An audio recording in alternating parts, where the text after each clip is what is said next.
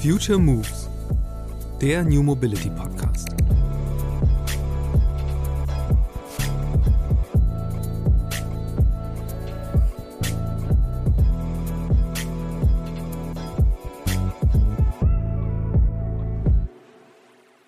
Jetzt vor dem Schweizer Hintergrund ist es ein bisschen anders, weil solche Projekte ja dann an der Urne gewonnen oder verloren werden. Ähm, und das macht die Dynamik anders. Ähm, jetzt natürlich auch so, dass in der Schweizer Verkehrspolitik natürlich versucht wird, äh, alle Interessengruppen, Beteiligten an einen Tisch zu holen und zu schauen, wie man die Interessen ausgleichen kann. Andererseits ist es natürlich jetzt hier in unserem Fall so, dass wir hoffen, das haben wir noch nicht zeigen können, also wir haben es einfach noch nicht durchgerechnet, dass die Erreichbarkeit, also das zentrale Produkt des Verkehrssystems, in etwa gleich bleiben wird. Das heißt also, ja, man fährt nicht mehr mit dem Auto, aber man kommt dann mit dem E-Bike und dem Bus äh, dann doch genauso schnell an genauso viele Ziele wie vorher. Das müssen wir noch ausprobieren, ob das geht, aber wir hoffen mal, dass das klappt. Ähm, das ist im Prinzip die positive Vision, die wir haben, dass wir allen hoffentlich zeigen können, dass es Veränderungen gibt, aber keine Verluste.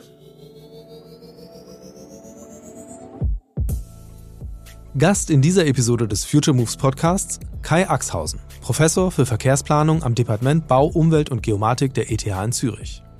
Ich habe mit ihm über ein gerade gestartetes Forschungsvorhaben gesprochen.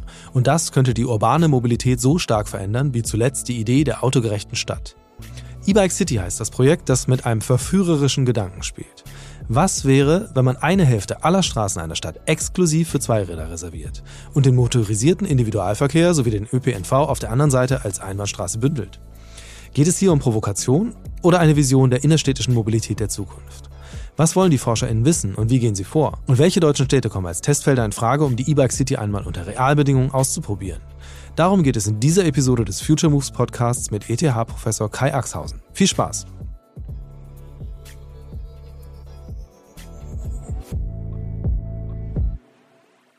Herr Professor Axhausen, ich freue mich sehr, dass Sie bei mir im Podcast sind. Ähm, Sie sind federführend bei einem neuen Projekt der ETH Zürich. Da geht es darum, E-Bike City nennt sich das. Und es geht darum, einmal durchzuspielen, wie sähe Zürich eigentlich aus, wenn man die Hälfte der Straßen für Fahrräder freiräumen würde und die Autos und äh, Busse und alle anderen sozusagen auf der zweiten Hälfte des Straßenraums einsperrt. Habe ich das richtig umrissen? Das haben Sie richtig umrissen, aber ich sollte dazu sagen, das Projekt wird vom Departement Bau, Umwelt, Geomatik gefördert als Teil der ETH. Okay, dann ähm, steigen wir mit dieser Klarstellung einmal direkt ein. Ist das jetzt wirklich äh, als Gedankenspiel zu verstehen oder geht es wirklich darum, eine reale äh, Vision für die Stadt der Zukunft zu entwickeln? Naja, es ist natürlich alles Gedankenspiele, solange wir es nicht umsetzen. Aber es ist natürlich schon eine sehr konkrete Planung und die Vorbereitung der Planung für eine solche Stadt. Ja, und ähm, das damit mit jetzt einfach mal so einer, so einer ja eigentlich Gerechtigkeit versprechenden Aufteilung 50-50 reinzugehen, ähm, ist, das, ist das auch ein bisschen als Provokation gemeint eigentlich? Ja gut, also Gerechtigkeit ist nochmal ein ganz anderes Thema, aber es ist natürlich schon eine Provokation, um auszuloten, wie weit wir hier kommen. Weil die Verkehrspolitik und auch die Verkehrsplanung ist in vieler Hinsicht in einem gegenwärtigen Dilemma, aus dem es nicht rauskommt. Ja. Und ähm, was genau war der Anstoß für jetzt dieses Projekt? Naja gut, also es war dieses Dilemma, das in meiner Analyse und auch wenn man andere Kollegen zuhört, äh, die Verkehrsplanung im Moment keine richtig vielversprechenden Lösungsansätze hat, um die gegenwärtigen Probleme anzugehen. Das heißt konkret, also äh, was es, es, passiert ja eigentlich viel, also es wird ja sehr viel ausprobiert, äh, gerade was Thema Radverkehr angeht. In Deutschland gibt es viele Pop-up-Radwege, die jetzt äh, mhm. ausprobiert und verstetigt werden. Ähm, aber ich höre jetzt raus, Sie sagen, das reicht nicht. Naja, also es ist natürlich diese Art von Ansätzen, die uns dazu gebracht hat, über die erweiterten Möglichkeiten des Fahrrads und des E-Bikes insbesondere nachzudenken. Aber diese Pop-up-Radwege sind natürlich nur ein kleines Stück und eigentlich auch nicht der Hauptharz der gegenwärtigen Verkehrspolitik, der gegenwärtig diskutierten Maßnahmen. Ja. Und ähm, das heißt, äh, wenn Sie sagen, das reicht nicht aus, äh, spielt es letztlich darauf an, ähm, wenn wir sagen, wir wollen halt CO2-Ziele erreichen oder sogar bestenfalls noch unterbieten, dann ist das sozusagen in den Strategien, die gerade ausprobiert werden, einfach nicht angelegt. Naja, also es sind, werden ja viele Sachen ausprobiert. Aber es ist eigentlich klar, wenn man sich die Literatur anschaut, dass die beliebtesten Maßnahmen, also gerade das E-Fahrzeuge, also das E-Auto ähm, oder äh, die automatischen Fahrzeuge eben nicht ausreichen werden, weil insbesondere die graue Energie und das graue CO2 in diesen ja. Fahrzeugen einfach zu groß ist. Und das heißt, wenn Sie dann sagen, alternativ, wir setzen jetzt auf äh, das Thema E-Bike, hat es äh, auch damit zu tun, dass es einfach um diese Ressourcen geht, die für die Fahrzeuge aufgewendet werden und auch um den Verbrauch? Oder ähm, was? Geht, ja. Es geht um beides, natürlich, aber es, gerade bei den Fahrzeugen geht es einfach darum, dass die Produktion von einem Gerät, was irgendwie anderthalb Tonnen wiegt, halt sehr viel graue Energie und damit graues C2 enthält. Und da ist natürlich ein Fahrrad schon mal dramatisch besser, weil es etwa nur was ein Zwanzigstel oder ein Dreißigstel des Gewichtes hat. Ja. Ähm, und darüber hinaus kommt, hilft es natürlich dann auch, dass die verbrauchte Energie für die Bewegung natürlich wesentlich dramatisch kleiner ist. Ja. Ähm, und wie sind Sie jetzt genau, also wie, wieso steht das E-Bike da gerade so im Mittelpunkt? Weil, also man könnte ja auch sagen, ähm, warum nicht ein Konzept um den öffentlichen Nahverkehr äh, herumstricken? Naja, also das E-Bike sollte eigentlich, aber das haben wir dann verkürzt gemacht, diese E-Bike City sollte eigentlich E-Bike, Fahrrad, ÖV Stadt heißen. Nur ist mhm. das alles etwas lang. Deshalb haben wir es auf E-Bike City reduziert, weil das E-Bike das ist, was man so ein Leitfossil nennen kann, sozusagen das zentrale Instrument, das diese Stadt charakterisiert. Ja. Dann lassen Sie uns doch mal über diese Stadt sprechen. Also wie würde die konkret aussehen? Was sind, was sind so die Maßnahmen, die Sie jetzt in den Vorüberlegungen schon angerissen haben, beziehungsweise was für Ideen sollen jetzt durchdacht oder, oder auch ausprobiert werden? Also der zentrale Ansatz ist zu sagen, dass um das Fahrradfahren wirklich zu fördern, muss das Fahrradfahren von allen Beteiligten als sicher wahrgenommen werden. Weil ja. wir wissen aus gegenwärtigen Befragungen und gegenwärtigen Verhalten, dass es viele Leute gibt, die zwar Fahrrad fahren würden, die aber diesen Verkehrsraum einfach als unsicher wahrnehmen. Und hier müssten wir ausprobieren, ob tatsächlich durch die Bereitstellung genügend Platzes diese Personen gewonnen werden könnten. Das ist das Erste, das ist der Grundansatz. Darüber hinaus ist jetzt in den allerersten Überlegungen, das Projekt hat jetzt erst gerade von einem Vierteljahr gestartet, äh, ist auf der verbleibenden Fläche natürlich den Platz zu behalten für den ÖV, weil den öffentlichen ja. Verkehr werden wir weiter brauchen. Also es geht nicht darum, den ÖV abzuschaffen, sondern es geht darum, ihn anzupassen und ihn neu zu denken. Wie muss eine ÖV-Flotte aussehen? Wie muss der Betrieb aussehen in einer Stadt, in der größere Nachfrageschwankungen erwartet werden können, ja. als das heute der Fall ist für ja. den ÖV. Einfach, äh, weil, weil die Leute nicht aufs Auto ausweichen, wenn sie nicht mit dem Fahrrad fahren wollen, sondern dann auf Bus fahren. Also genau, das ist die Frage, was passiert an tatsächlich dem Tag mit dem grauenvollen Wetter, in dem dann halt doch viele Leute sagen, das muss ich mir jetzt nicht antun. Ja. Äh, wir werden sehen. Äh, und wie, welche Rolle kann dann überhaupt noch äh, motorisierter Individualverkehr spielen? Äh, haben Sie das schon mal so, also ist das schon mal grob überschlagen worden? Weil, also letztlich, wenn Sie sagen, äh, wir wollen halt erstmal die Hälfte des Raums exklusiv für, für E-Bikes und so weiter, äh, kleine Fahrzeuge zur Verfügung stellen, die andere halbieren wir und da sollen dann die Busse auch noch flüssig fahren. Ähm, das heißt ja, das muss jede Menge weniger Autoverkehr statt, äh, dort stattfinden. Also das ist die Erwartung und Hoffnung, dass die Autofahrer dann anfangen zu wechseln. Also erstmal vielleicht, dass sie anfangen, einfach weniger Autos zu besitzen. Das ist das Erste. Und das Zweite ist, dass sie dann weniger fahren. Ähm, aber es ist, bleibt natürlich schon noch Platz da. Äh, wir werden sehen, wie stark er umkämpft wird und was für Fahrzeiten, was für Verlässlichkeiten auf dem Netz dann möglich sind. Ja, und, und, wie wird das denn konkret ausprobiert? Äh, also ist das jetzt erstmal was, was sich auf der Ebene von Simulationen statt äh, abspielen wird oder äh, gibt es da das ganz konkrete Ziel, wirklich zu sagen, mal ein Viertel wirklich jetzt umzurüsten, äh, sozusagen auf, e auf eine E-Bike City? Also erstmal werden wir natürlich mit, mit Simulationen arbeiten. Äh, meine Gruppe und auch eine Gruppe in Berlin haben die letzten Jahre ein großes Simulationsmodell und System entwickelt. Das werden wir verwenden. Wir bauen das Modell natürlich auch noch aus, um die Interaktion zwischen den Fahrradfahrern, den Fußgängern und den Autos noch besser zu erfassen.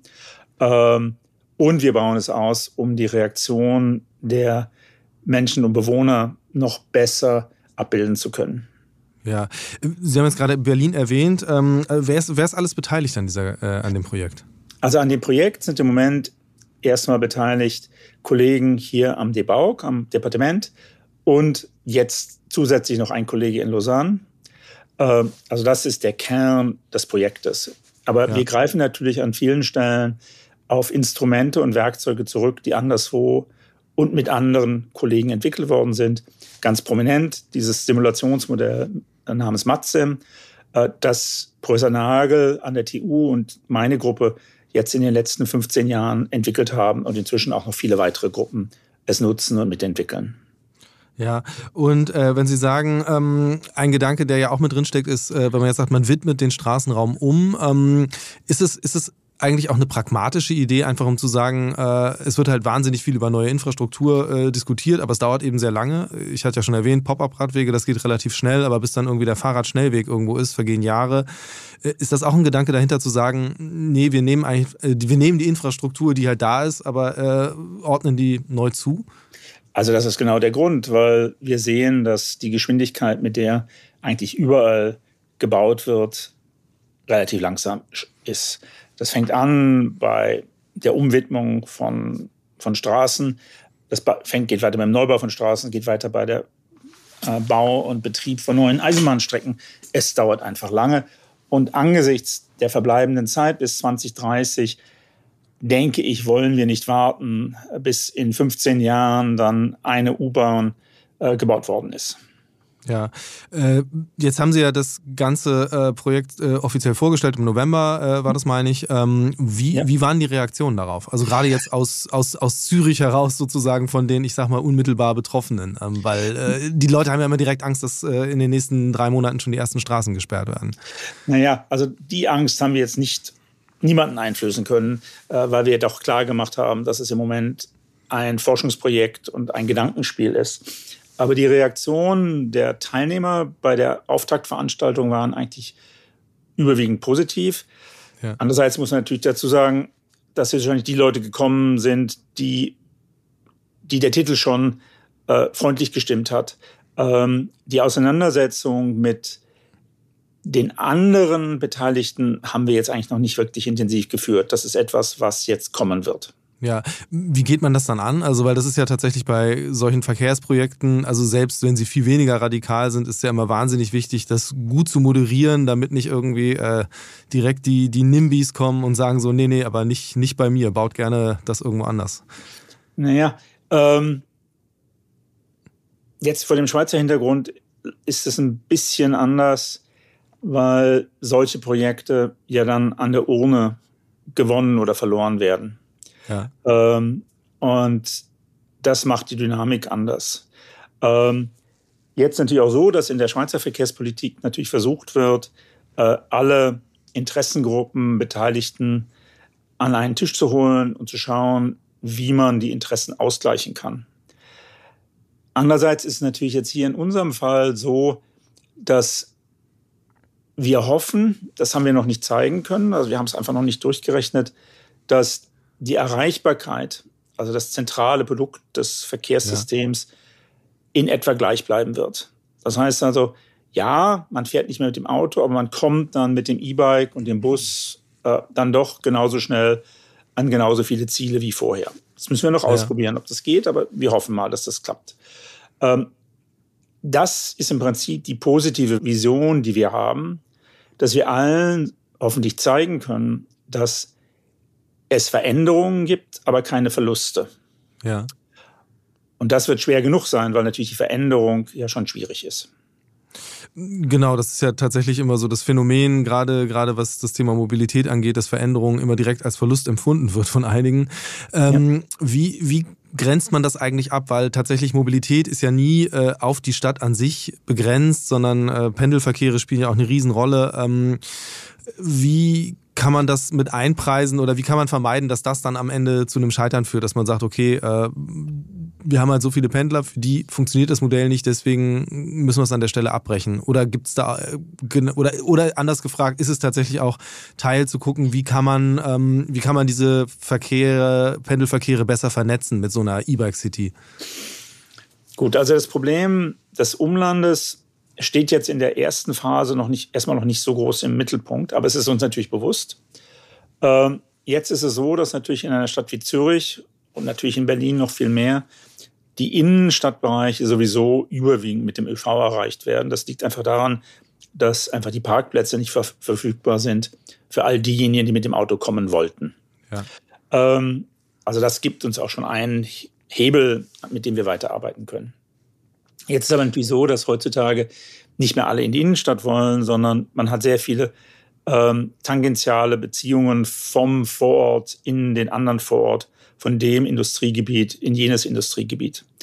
Ähm, und hier werden wir uns das anschauen müssen. Wir müssen uns überlegen, inwieweit die ÖV-Angebote umstrukturiert werden können, um solche eher diffuseren äh, Verbindungen tatsächlich qualitativ hochwertig zu bedienen.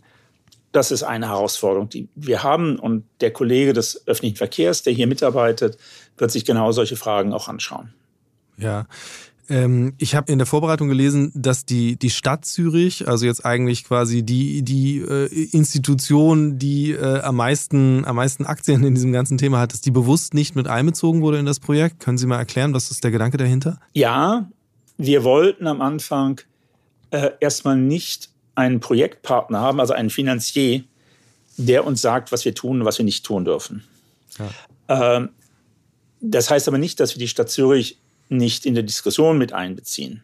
Und natürlich war zum Beispiel die Stadträtin, also die Bürgermeisterin für Verkehr, war da und hat ihre gegenwärtige Politik für den, Ver für den Verkehr und vor allem für die Radplanung vorgestellt. Ja. Äh, jetzt ist die Stadt Zürich relativ aktiv unterwegs, aber nicht so radikal, wie wir es vorschlagen würden wenn ja. wir es tatsächlich zeigen können, dass es funktioniert. Gibt es denn anders auch Überlegungen, tatsächlich zu gucken, wo könnten denn auch Kommunen sein, die man mit reinholt, die man für diese Idee begeistert, wo man vielleicht das Ganze viel schneller ausprobieren kann? Es gibt ja durchaus einige Städte, die sich gerade, was das Thema Fahrrad angeht, versuchen mhm. zu profilieren. Ähm, und das wird vermutlich ja auch noch ein bisschen mehr werden in, im Laufe der nächsten mhm. Jahre. Ähm, gibt es da auch Kontakte in andere Städte? Ähm, ja, wir hatten Kontakte, aber ich bin im Moment noch nicht dabei, aktiv herumzugehen und zu suchen. Das liegt einfach an der Arbeitsbelastung, an der Energie, die ich habe, um sowas zu machen, äh, sodass wir schauen müssen, wie wir zusammenkommen. Auf der einen Seite bin ich sehr offen oder wir sind sehr offen, wenn Städte auf uns zukommen würden. Auf der anderen Seite werden wir, wenn wir dann etwas mehr in der Hand haben, auch auf Städte zugehen, von denen wir glauben, dass es dort funktionieren könnte. Ja. Äh, mögen Sie sagen, welche Städte Ihnen da so in den Sinn kommen oder ist es noch Zukunftsmusik? Ja, es ist natürlich immer die Frage, nimmt man Städte, die schon relativ weit sind oder nimmt man Städte, in denen man großes Potenzial sieht? Das muss ja nicht ja. genau dasselbe sein. Ja. Und da fehlt uns im Moment noch die Analyse, äh, welche Stadt in welche Kategorie fällt. Klar, es gibt die offensichtlichen Fälle, also die Karlsruhes, die Münsters der Welt. Ja. Andererseits äh, gibt es Städte, von denen wir sagen würden, okay, eigentlich ist es hier schön flach, das Wetter ist eigentlich relativ gut. Warum hier nicht? Also sagen wir Mannheim oder ähm, ich weiß nicht, Bielefeld. Entschuldigung, ich kenne Bielefeld nicht gut genug, aber ich könnte mir vorstellen, dass es die richtige Größe und das richtige Struktur ja. hätte. Also wir müssen es einfach vertieft analysieren. Wie umfangreich ist dieses Projekt? Sie sagten selbst, äh, da sind halt sehr viele beteiligt daran. Ähm, was sind so die einzelnen Felder, ähm, die sich mit welchen Fragestellungen dann befassen? Also das Projekt ist groß und eigentlich dann auch wiederum klein. Also wenn man sich anschaut, wie viel Geld in wirklich große, große Projekte fließt, ist es eigentlich ein relativ kleines Projekt. Es ist also mhm. überschaubar. Es sind insgesamt sieben Gruppen an, an der ETH. Äh, die sich beteiligen, von Professor Ady, der sich die Kosten einer solchen Stadt und das Umbaus einer solchen Stadt anschauen will, zu Professor Kaufmann, der sich die Akzeptanz und damit auch die Umsetzbarkeit anschauen möchte, bis hin äh, zu Professor Hellweg, die sich die Frage betrachten wird, was denn tatsächlich die Lebenszykluskosten eines E-Bikes sind äh, im Detail. Ja. Ähm, was glauben Sie, wann, wann gibt es so erste, erste Zwischenergebnisse, Tendenzen oder wie genau sieht so die Veröffentlichungspolitik aus, sage ich mal? Weil es ist ja eine wahnsinnig interessante äh, Diskussionsgrundlage, die da rauskommen wird. Ja, also, also was wir sowieso machen, also das ist der Stil des Hauses, ist, dass wir Zwischenergebnisse immer dann veröffentlichen, wenn sie verfügbar sind, also als Arbeitsberichte und dann hinterher als akademische Aufsätze oder in anderen Formen, die vielleicht viel angemessener ist in diesem Projekt. Also das kommt. Äh, wir beginnen jetzt im Moment mit den allerersten Schritten. Äh, das heißt der Frage, wie denn das Straßennetz umstrukturiert werden muss, wenn man tatsächlich 50 Prozent des Straßenraumes dem Fahrrad und den anderen langsamen Verkehrsmitteln zur Verfügung stellt. Das ist Schritt eins. Ja.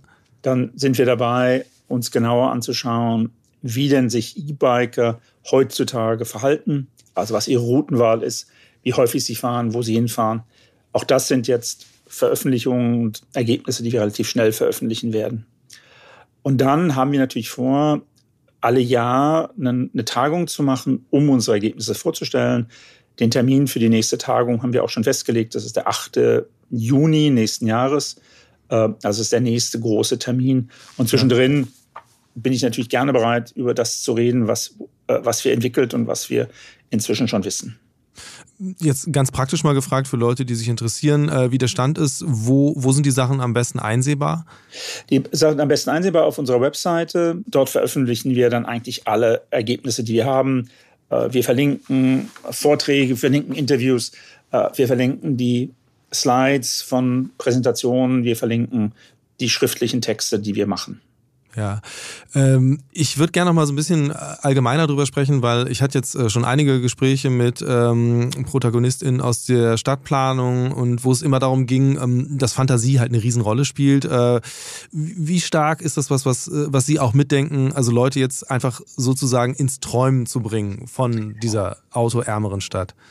Also da haben Sie natürlich vollkommen recht. Das ist ein ganz wichtiger Element. Ich glaube, dass wir im Moment eine solche Vision, eine solche positive Vision vermissen und deshalb auch nicht besonders handlungsfähig sind. Ähm, man muss nur daran denken, wie wirkungsmächtig die großen städtebaulichen Visionen des frühen 20. Jahrhunderts waren. Ob das jetzt die Ebenezer Howards Garden City gewesen ist oder Corbusiers Städte oder Frank Lloyd Wright Usonia.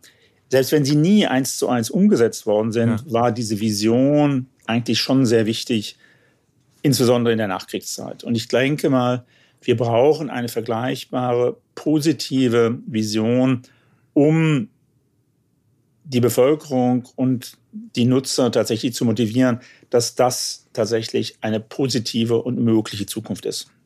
Ja, und ähm, tatsächlich, um aus Fachzirkeln hinauszukommen, ist es ja oft ganz hilf hilfreich, solche Dinge dann auch einfach zu verbildlichen. Also ist das, ist das auch was, was äh, im Rahmen dieses Projekts stattfinden wird, Sachen dann zu illustrieren und in dem Sinne zu veröffentlichen oder gar Filme auf, zu produzieren? Auf jeden Fall. Wir haben ein relativ großes Budget, also das ist groß, also für uns groß, aber wahrscheinlich absolut gesehen, äh, wenn wir das vergleichen mit den Budgets von großen Werbekampagnen, natürlich winzigen Budgets, um solche Visualisierung, Animation, Renderings eben machen zu können, um mhm. damit auch klar zu machen, was wir tatsächlich äh, erreichen wollen. Ja, und äh, Finanzierung ist ja tatsächlich auch ein wichtiges, äh, wichtiges, äh, wichtiger Aspekt, weil Sie sagen ja richtig, also so eine Werbekampagne für irgendein Produkt äh, hat schnell mal ein größeres Budget als ein Projekt wie Iris, das ja tatsächlich die, die Lebensrealität von, von sehr, sehr vielen Menschen nachhaltig verändern kann. Ähm, wer finanziert denn eigentlich so äh, dieses Projekt jetzt und wie, wie ist die Planung und gibt es da auch tatsächlich einfach so potenziell eine Offenheit, äh, dass da noch andere Unternehmen sich vielleicht auch beteiligen können? Oder wie genau ist der Hintergrund? Also im Moment ist die Finanzierung eine Mischfinanzierung. Äh, die Lehrstühle finanzieren das teilweise selbst. aus ihren Eigenmitteln. Äh, das Departement Bau, Umwelt, Geomatik leistet seinen Beitrag. Wir bekommen jetzt erste Unterstützung vom Bundesamt für Energie, dem Schweizer Bundesamt für Energie, das auch einen Teil mitfinanziert. Dann gibt es natürlich noch andere Projekte, die dann mit einfließen, weil sie relevante Sachen untersuchen, die jetzt hier wichtig sind. Aber natürlich wären wir sehr offen äh, für weitere Mitunterstützer. Also eine Stadt, die sagt, wir würden das gerne mal für uns durchspielen. Äh, ja. Dann müssen wir einfach die Stadt bitten, helft uns, um das mit zu finanzieren, äh, was dort gemacht werden muss. Ein Unternehmen, das sagt, das findet sie, finden sie spannend, weil sie denken, sie wollen sich Überlegungen machen, wie die Stadt der Zukunft ausschaut. Na klar, wären wir gerne bereit, mit einer solchen äh, Firma, Institution zusammenzuarbeiten. Ich weiß nicht. Äh, die, es gibt ja verschiedene Stiftungen, gerade rund um um das Bauen, äh, die ich mir hier vorstellen könnte. Ja. Und ist, ist eigentlich die Perspektive auch tatsächlich zu sagen, äh, wenn, wir, wenn wir so ein Konzept haben, das dann einfach in sich schlüssig ist, das funktionieren kann, das dann in ein, ja, ich sag mal, in Anführungsstrichen Produkt oder in eine, eine Agenturleistung zu überführen, um wirklich dann beratend tätig zu sein und Städte zu unterstützen, sich entsprechend umzugestalten? Also das werden wir dann sehen. Also erstmal müssen wir schauen, wie weit wir kommen und ob es tatsächlich so gut funktioniert, wie wir hoffen. Ähm, wir sind da noch ergebnisoffen. Aber natürlich wäre das dann eine, ein Weg, um das Projekt und seine Idee weiter zu popularisieren und dann tatsächlich auch dann umzusetzen. Die Doktoranden, die an der Arbeit beteiligt sind, werden dann sicherlich in diese Richtung gehen. Und ich muss dann schauen, wie ich mich dann noch äh, daran beteilige. Ja, ich, ich bin sehr gespannt, weil ich wirklich glaube, dass es ein sehr, sehr großes Potenzial hat, vor allen Dingen auch äh, jetzt aus, aus meiner eigenen urbanen Perspektive heraus, äh, finde ich das sehr interessant, einfach wirklich mit dieser ja, Radikalität mal ranzugehen. Lass doch mal einfach äh, die Stadt wirklich umverteilen, wenn man so will. Äh, bin sehr neugierig, wie das weitergeht. Ich würde zum Schluss gerne noch auf eine Rubrik im Podcast kommen. Und zwar ist es der Mix der Woche. Da geht es darum, mhm. da spreche ich mit meinen Gästen darüber, wie sie selbst sich im Alltag fortbewegen. Mhm. Wie sieht es bei Ihnen aus? Also ich bin, ich gehe zu Fuß zu meiner Bushaltestelle, die etwas weiter weg ist, und fahre dann mit einem ETH internen Shuttle zu meinem Büro. Das dauert insgesamt eine halbe Stunde. Und auf dem Weg nach Hause, wenn ich direkt nach Hause fahre, ist es derselbe Weg zurück. Und ansonsten bin ich zu Fuß unterwegs, respektive mit dem ÖV in der Stadt. Also das heißt, eigenes Auto haben Sie gar nicht? Ein Auto habe ich gar nicht, nein. Ja, und, und, und wenn es über die Stadtgrenzen hinausgeht, also da sind Sie ja in der Schweiz oft eben in, der glücklichen Lage, dass es da das gelobte Zugsystem gibt. Äh, bestätigen also, Sie das auch? Ja, auf jeden Fall. Ich bin natürlich dann vor allem mit dem ÖV unterwegs, aber wenn ich mit Freunden unterwegs sind und es geht an ein Ziel, in dem wir mit dem Auto schneller da sind und die Freunde über ein Auto verfügen, fahre ich natürlich auch gerne mit. Und äh, wie sieht das sonst aus in der beruflichen Mobilität? Also als Wissenschaftler sind Sie ja auch relativ viel international unterwegs. Ähm, wie handhaben Sie das? Das ist dann tatsächlich das Ende meines guten Gewissens. Da bin ich natürlich dann sehr viel mit dem Flugzeug unterwegs. Ja. Wie sehen Sie, wie sehen Sie, ist jetzt nicht direkt äh, unser Thema hier, aber wie sehen Sie die ähm, Pläne tatsächlich zu sagen, den, den Zug auch einfach als Ersatz für Kurzstreckenflüge weiter zu etablieren, auszubauen? Ist das ein realistisches äh, Ziel? Ja gut, also, also innerhalb der ETH ist es so, dass die Hochschule Flüge an Ziele, die innerhalb von vier Stunden mit der Bahn erreicht werden können, nicht mehr zu erstatten. Mhm. Und deshalb bin ich natürlich auf dem Weg nach Frankfurt oder München oder Mailand, bin ich natürlich auch mit dem Zug unterwegs äh, oder Paris. Äh, darüber hinaus wird es dann natürlich dann etwas schwieriger, weil man selber dann natürlich abwägt, was macht man mit den acht Stunden Bahnfahrt nach Berlin oder den ja. acht Stunden Bahnfahrt nach, sagen wir, London. Ähm, und da wird es halt sehr darauf aufkommen, wie produktiv die Bahnfahrt ist, also auch damit, wie verlässlich die Bahnfahrt ist, wie bequem die Bahnfahrt ist. Und hier werden die Bahnunternehmen noch sich einiges überlegen müssen, um das verlässlicher zu machen. Also es ist, es ist schon vieles da. Ich will ja nicht sagen, dass die Züge oder die Bahnunternehmen Katastrophen sind, aber da wird man noch einiges erreichen müssen, damit dieser Tag in der Bahn von den Arbeitnehmerinnen und Arbeitnehmern, die dort dann sitzen, als produktiv empfunden wird. Ja, ich glaube, das ist tatsächlich auch wahrscheinlich am Ende ein Forschungsprojekt für sich. Ähm, äh, naja, das ist eigentlich eher, eher eine Frage der Investition und der Bereitschaft der Unternehmen, diese Verlässlichkeit zu produzieren und damit natürlich der Gesellschaften, den Bahnunternehmen die Mittel zur Verfügung zu stellen, um so produktiv zu sein. Äh, auf jeden Fall. Ähm, letztlich genau ist das immer die Frage. Also alle, alle Veränderungen kostet dann Geld ähm, und äh, vor allen Dingen auch den Mut, irgendwie es auszuprobieren und umzusetzen und dran zu glauben, dass ja. äh, diese, diese veränderte Welt dann eine bessere Welt ist. Ich hm. bin neugierig ähm, und werde es auf jeden Fall verfolgen, wie es mit der E-Bike City vorangeht. Ähm, danke. Und ich danke Ihnen ganz herzlich für das Gespräch und die Einblicke. Mein Vergnügen. Future Moves ein Podcast von OMR und Hamburg Messe und Kongress.